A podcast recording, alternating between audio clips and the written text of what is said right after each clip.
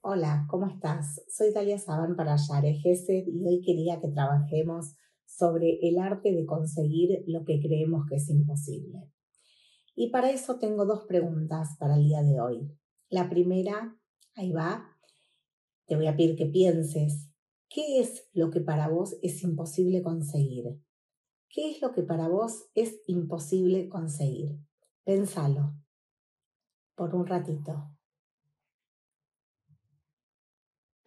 hice un silencio, hice una pausa para preguntarte la segunda pregunta de hoy, que es, ¿en qué te basás para sostener que es imposible que lo logres? Es decir, ¿cuál es la evidencia que vos tenés de que esto vos no lo podés lograr?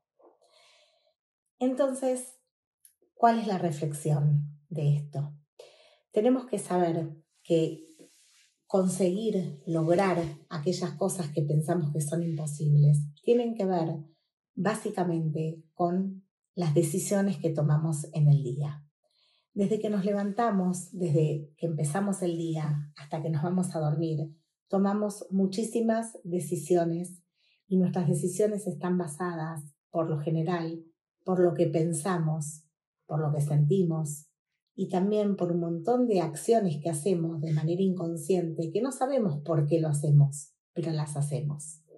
Entonces, algunas reflexiones para estas dos preguntas que te invito a trabajar entre, entre todas, ¿sí? que cada una lo piense y la que quiera me puede escribir un mensajito y contarme qué, eh, qué sentido le hizo estas reflexiones, ¿no?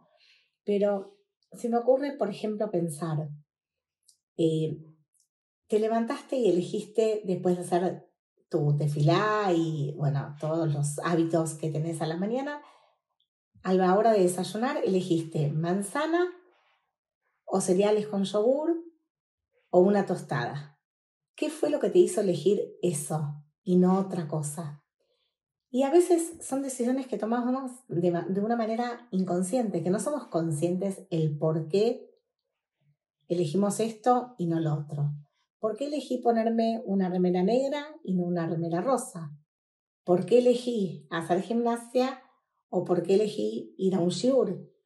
Entonces, tenemos que empezar a pensar en qué, de qué están formados nuestros pensamientos, cuáles son nuestras decisiones que tomamos en el día y por qué las tomamos. Y esto me hace acordar a un flyer que habíamos hecho hace unos años en la pandemia, de como un cartel, ¿sí? De puedes seguir por acá, puedes seguir por acá o puedes seguir por allá.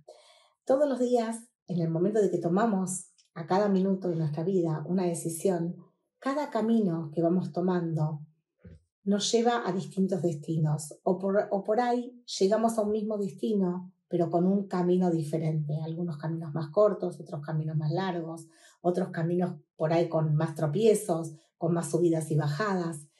Y lo más importante es cómo elegís transitar por esos caminos. Pero hoy no me quiero concentrar en eso, me quiero concentrar en tus pensamientos, en poder revisar esos pensamientos que estás teniendo. Y un poquito se vincula con lo que es la inteligencia emocional. Por ejemplo, si vos tenés un pensamiento de que si vas a hacer tal cosa vas a fracasar, ¿sí? ese miedo que tenés a fracasar te va a hacer tomar una decisión que tu mente no distingue entre lo que es factible de lo que es real. Entonces, ese miedo te va a, te va a hacer tomar una decisión que seguramente va a estar vinculada a, al camino que no es el que vos querés lograr. ¿sí? Como hablábamos en el videito anterior, del estado presente al estado deseado, cuando vos diseñás y soñás qué es lo que vos querés lograr, seguramente si te toma una emoción, no vas a poder lograr aquello que declaraste.